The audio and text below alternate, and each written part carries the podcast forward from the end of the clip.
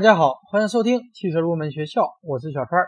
从今天这期节目开始，我们来给大家做一个关于汽车国六排放标准的专题。因为很多的听友都问到了关于国六的问题，因此呢，我们来做一个专题，对国六排放标准进行一下详细的解读，希望可以对大家有所帮助。本次专题我们将从以下三个方面来进行讲解。首先给大家介绍一下汽车的污染物主要有哪些。其次，来给大家介绍一下汽车上的污染物控制装置。最后，来对国六排放标准进行一个详细的解读。节目开始之前，给大家送上一份福利：天猫双十一超惠活动即将来袭，点击节目下方小黄条就可以领取超级红包，最高金额一千一百一十一元，好机会，大家不要错过哦。那么我们总说国六，首先我们来说一下什么是国六呢？实际上，国六的全称应该是《轻型车污染物排放限值及测量方法》中国第六阶段。轻型汽车是指最大设计总质量不超过三千五百千克的 M 一类、M 二类和 N 一类汽车。我们主要来给大家解读 M 一类汽车，因为 M 一类汽车是指包括驾驶员座位在内，座位数不超过九座的载客汽车，而我们普通的家用轿车。就是属于 M 一类，因此我们主要针对家用轿车来给大家进行讲解。我们汽车的排放污染物主要来源于三个方面，分别是排气污染物、蒸发污染物和曲轴箱排放污染物。三者之间的占比大概是这样的：排气污染物大约占到了百分之六十五以上，曲轴箱排放污染物大约占到了百分之二十。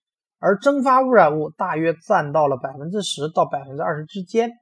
排气污染物是指汽车排气管排放的气态污染物和颗粒物，而蒸发污染物是指汽车排气管排放之外，从汽车的燃料系统损失的碳氢化合物蒸汽，特别是汽油车，车用汽油机的蒸发污染物主要来源于四个方面：运转损失、热进损失、呼吸损失。和加油损失。首先，我们来说运转损失。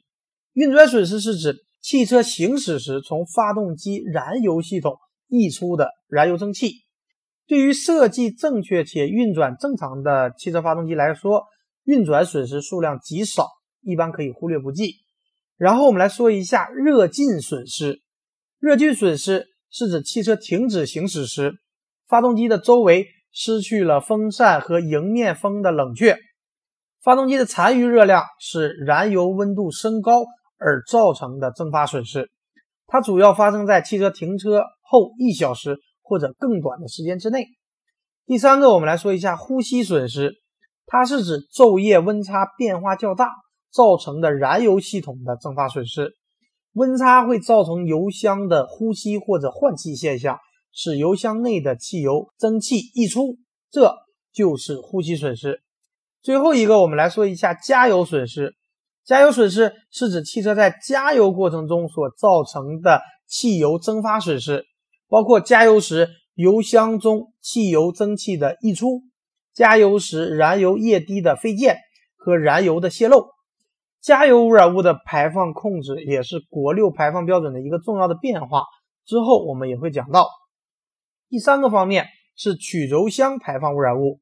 这部分污染物主要是指气体或者蒸汽通过曲轴箱的通道溢出，从而导致污染物的排放。在汽车上会有相应的装置来控制或者限制这三方面污染物的排放。这些装置我们把它们叫做污染物控制装置。而国家排放标准实际上也是针对这三个方面进行了相关的规定。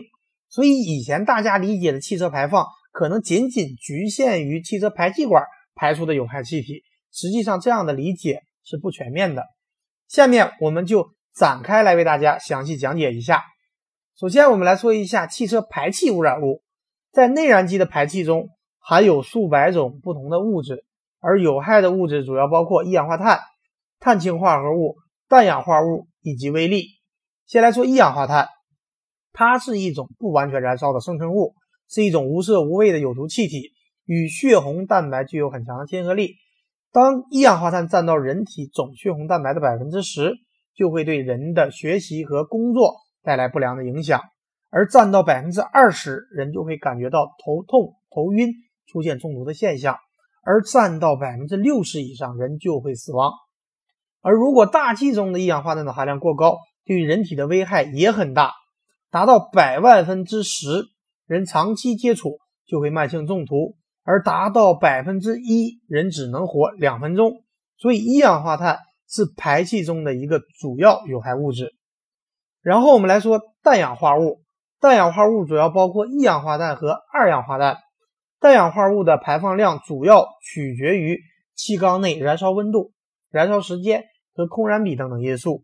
在氮氧化物排放量中，一氧化碳占到了百分之九十五以上，而二氧化碳只占少量。一氧化碳是无色无味气体，只有轻度刺激性，毒性不大，高浓度会造成中枢神经的轻度障碍。而二氧化碳是一种红棕色气体，对呼吸道具有强烈的刺激作用，对人体伤害很大。另外，二氧化氮。也是导致酸雨和光化学烟雾的主要原因。然后我们来说碳氢化合物，它主要包括未燃烧或者未完全燃烧的燃油、润滑油以及相应的裂解产物或者部分氧化物。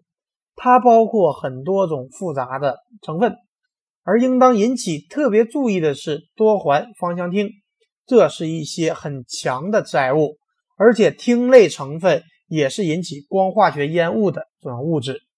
最后，我们来说一下微粒。大体上可以将微粒分为三类：碳粒、硫化物和可溶有机成分。它们在微粒中占有很大的比例，而有相关的研究数据表明，现在呼吸疾病就诊人数的增加与大气中微粒浓度的增加是相关的。除了上面讲到的几种排放污染物以外，我们额外来说一下二氧化碳。二氧化碳排放量。也是国六的规定内容之一，因为二氧化碳是导致温室效应的罪魁祸首，各个国家也在致力于低碳减排。二零零九年在哥本哈根召开的气候大会，各个国家都宣布了相应的减排目标。中国宣布二零二零年减排目标，碳排放下降百分之四十到百分之四十五，这也是一个非常艰巨的任务。说完了汽车上主要的排放污染物。下面我们就来给大家详细介绍一下汽车上的污染物控制装置。刚我们讲过，汽车上的主要排放污染物来源于三个方面，包括曲轴箱排放污染物和蒸发污染物和排气污染物。那么在汽车上，实际上也相应设置了这三方面的污染物控制装置。首先，我们来说曲轴箱排放控制系统。那么，为什么曲轴箱会排放污染物呢？这是因为汽油机在工作循环的过程中，气缸内的可燃混合气和燃烧后形成的已燃气体会或多或少通过活塞组和气缸之间的间隙而漏入曲轴箱空间之内，这就叫做曲轴箱串气，也叫做非排气污染物。一般来讲，在技术正常的情况下，串气量相当于发动机总排气量的百分之零点五到百分之一。这部分物质如果不及时清除，不仅使机件受到腐蚀和锈蚀，使机油变质，也可能使大量的碳氢和其他污染物污染环境。为了防止曲轴箱气体的危害，现在的汽车采用曲轴箱强制通风装置，也简称为 PCV。这套装置可以把曲轴箱排放物通过 PCV 阀引入进气管，然后在气缸中燃烧掉，避免气体排放到大气中去，继而。起到降低有害污染物的作用，同时新鲜空气从进气管又补充进入曲轴箱。当发动机不工作时，PCV 阀处于关闭状态；而当发动机处于部分负荷时，PCV 阀半开，通风量较少；而当发动机高速时，PCV 阀完全打开，通风量很大。现在曲轴箱强制通风系统已经成为汽油机必须采用的系统。有关的排放法规规定。这个系统应该能够保证曲轴箱中的压力在任何情况下都不能超过大气压力。说完了曲轴箱污染物排放控制系统，我们再来说一下蒸发污染物排放控制系统。现在的汽车都配备了燃油蒸发排放控制系统，简称 EVAP。我们知道汽油具有很强的挥发性，因此在配备了 EVAP 系统的汽车上，油箱盖上只设有空气阀，而不设有蒸汽放出阀。当油箱中的汽油蒸汽压力过高时，单向阀会打开，汽油蒸汽就会进入到碳罐，将燃油蒸汽吸附在活性炭上，这样可以防止燃油蒸汽排放到大气中去，造成污染。而当发动机工作时，再将这些蒸汽送入到气缸燃烧掉。在 EVAP 系统中，活性炭罐是整个蒸发排放控制系统的核心。